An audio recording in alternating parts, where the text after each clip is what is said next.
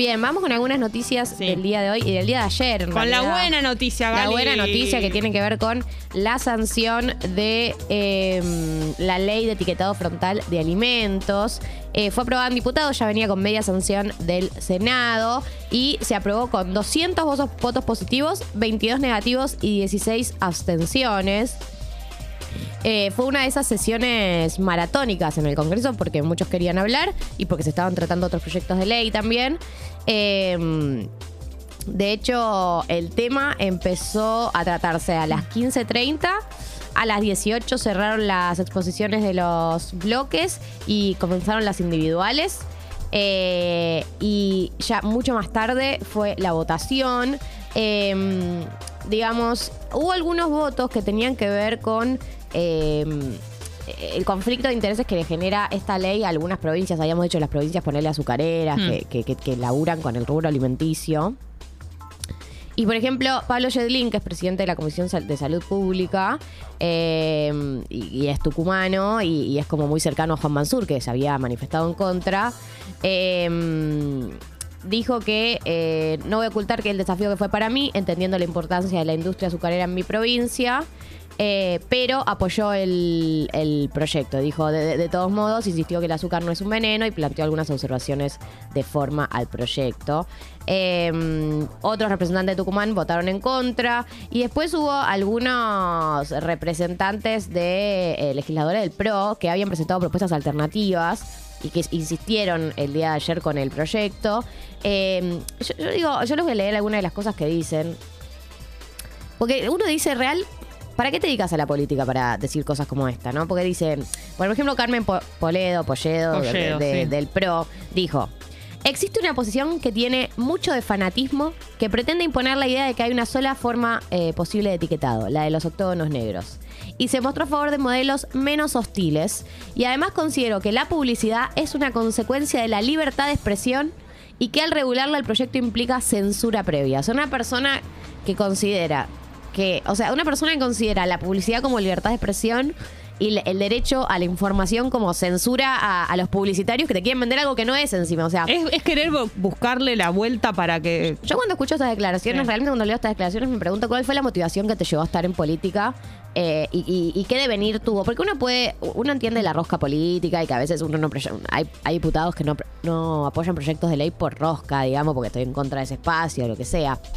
Pero salir a defender la publicidad engañosa en nombre de la libertad de expresión es algo que yo pocas veces escuché, digamos. Eh, porque no, no es que se está prohibiendo la publicidad, está prohibiendo, se está prohibiendo la publicidad engañosa y la publicidad eh, apuntada a niños. A, a- a- a niños y niñas y niñas que no pueden distinguir, obviamente, si hay un arco iris que, que eso es alto en sodio, digamos, o alto Claro. en azúcar. Sí, o que haya un, un personaje de los que ellos miran siempre. Eso es, lo, eso es lo más engañoso. Además, todos nos acordamos. Yo me acuerdo de mi infancia cuando veía un dibujito que era el que yo veía, o no sé, Yuya. Me, me- me vendía un, un helado y obviamente era el que yo quería, si es algo que yo consumía todos los días. No puedes estar en contra de eso. Eh, sí, y además es un modelo, el modelo de los octonos que está criticando, no es que lo inventó la Argentina, ya se aplicó en México, en Sí. Uruguay y tuvo muy buenos resultados. Y es un octógono negro que te dice sí, eh, de, digo, de hecho, para repasar un poco la ley, ya que está sancionada.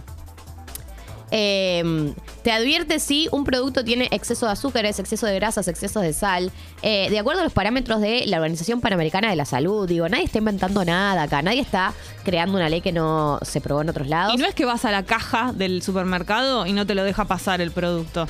Agarrás y lo compras igual. Es como los cigarrillos cuando dice que hace mal a tu salud y vos vas y te lo compras Exacto, igual. es como, bueno, uno ya sabe que, que hay, no sé, cierta bebida que no es, eh, la- eh, digo, la- si la querés tomar, la vas a to- tomar igual. Eh, de- eh, repaso algunas otras cosas de la ley, como por ejemplo que también a- eh, obliga a advertir con un sello la presencia de edulcorantes y de cafeína, con la leyenda de no recomendable en niños. Eh, el sello, el octono, no debe ser inferior al 5% de la superficie de la cara principal del envase, no puede estar cubierto parcial ni totalmente por ningún otro elemento. Eh, se exceptúa la colocación de este sello en la cara principal al azúcar común, aceites vegetales, frutos secos y sal común de mesa, porque obviamente es como medio obvio. Eh, establece la obligación de declarar el contenido de azúcares de los productos, algo que hoy no existe. Se prohíbe que los alimentos y bebidas sin alcohol envasadas tengan información nutricional complementaria, logos o frases con el patrocinio de sociedades científicas o asociaciones civiles. Prohíbe también la inclusión de personajes infantiles, animaciones, promociones y regalos en los productos eh, a niños, ¿no? Que tengan al menos un sello de advertencia. Y prohíbe toda forma de publicidad y promoción destinada a niños, niñas y adolescentes de productos con sellos. Eh, tampoco se puede entregar eh, muestras gratis a niños, como toda la, política de, engañemos a los niños con el parque de diversiones para que compren mis cereales, digamos, eh, la idea es que se dé baja. Eh, y el Estado debe priorizar en sus licitaciones la compra de alimentos y bebidas que no cuenten con estos sellos, o sea, que, que no tengan excesos en. Eh, para la implementación se establece un plazo máximo de seis meses con posibilidad de extenderse a 12 meses para pymes y firmas de la economía popular. En ambos casos se establece una posibilidad de prórroga para casos justificados. O sea que van a tener seis meses e incluso más si les, si les lleva su tiempo, digamos, adaptarse. Pero eh, hay algunas, hubo algunas declaraciones en la, en la Cámara de Diputados. Siempre en el Congreso eh, nos desayunamos después de alguna sesión que se viralizan más las declaraciones porque tienen mayor relevancia. El, el nivel de algunos diputados y senadores que tenemos en la nación, que uno después dice, después critican a otros por la formación y mirá eh, la- las boludeces que dice Sí. esta gente. Eh, Claro, una cosa es oponerse y otra es oponerse encima con, con argumentos que no tienen validez. Eh, sí, no, se han dicho cosas, se han dicho cosas muy, muy, muy insólitas. Pero bueno, lo importante para mí que eh, es que ya salió, está terminada esta discusión, eh, está, ya, ya está, es como no, no vamos a, a volver a abrirla. Así que una buena noticia es la sanción de la ley de etiquetado frontal de alimentos. Vamos con otra de las noticias que tiene que ver con algunos de los anuncios que hizo el día de ayer Carla Bisotti, ministra de Salud, con eh, Matías Lamens, el ministro de Turismo y Deportes. Eh, primero,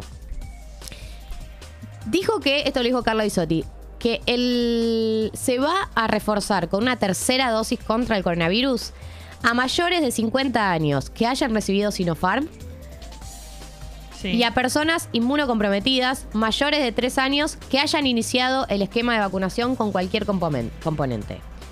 Además, o sea, se, van a, se va a empezar a dar una tercera dosis para algunos grupos en particular. eh, y eh, se dijo incluso que eh, cuando se haya completado el año, el primer año de la aplicación de la primera dosis, se va a empezar a recibir la, la tercera dosis, el nuevo esquema. Se, se empieza el año, se vuelve a dar. Por, en, en nuestro caso es de nuevo el personal de salud, que fue el primer grupo Mm. que recibió la vacuna. Bien, de la mano de esto, Matías Lamens dijo que eh, los turistas que lleguen al país van a poder vacunarse. Bien.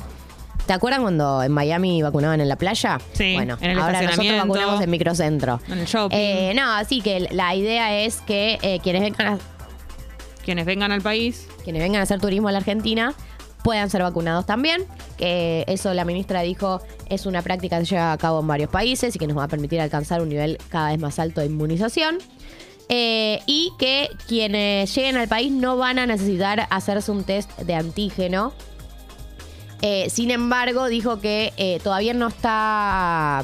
La idea no es avanzar con el aforo, porque están viendo cómo van aumentando los casos, cómo, cómo evolucionan los casos en los últimos meses. Así que la idea es, por ahora, digamos, no aumentar el aforo, pero sí creo que las novedades en este sentido tienen que ver con la tercera dosis para algunos grupos en particular. Repito, mayores de 50 años que hayan recibido Sinopharm y personas inmunocomprometidas mayores de 3 años que hayan iniciado el esquema de vacunación con cualquier componente.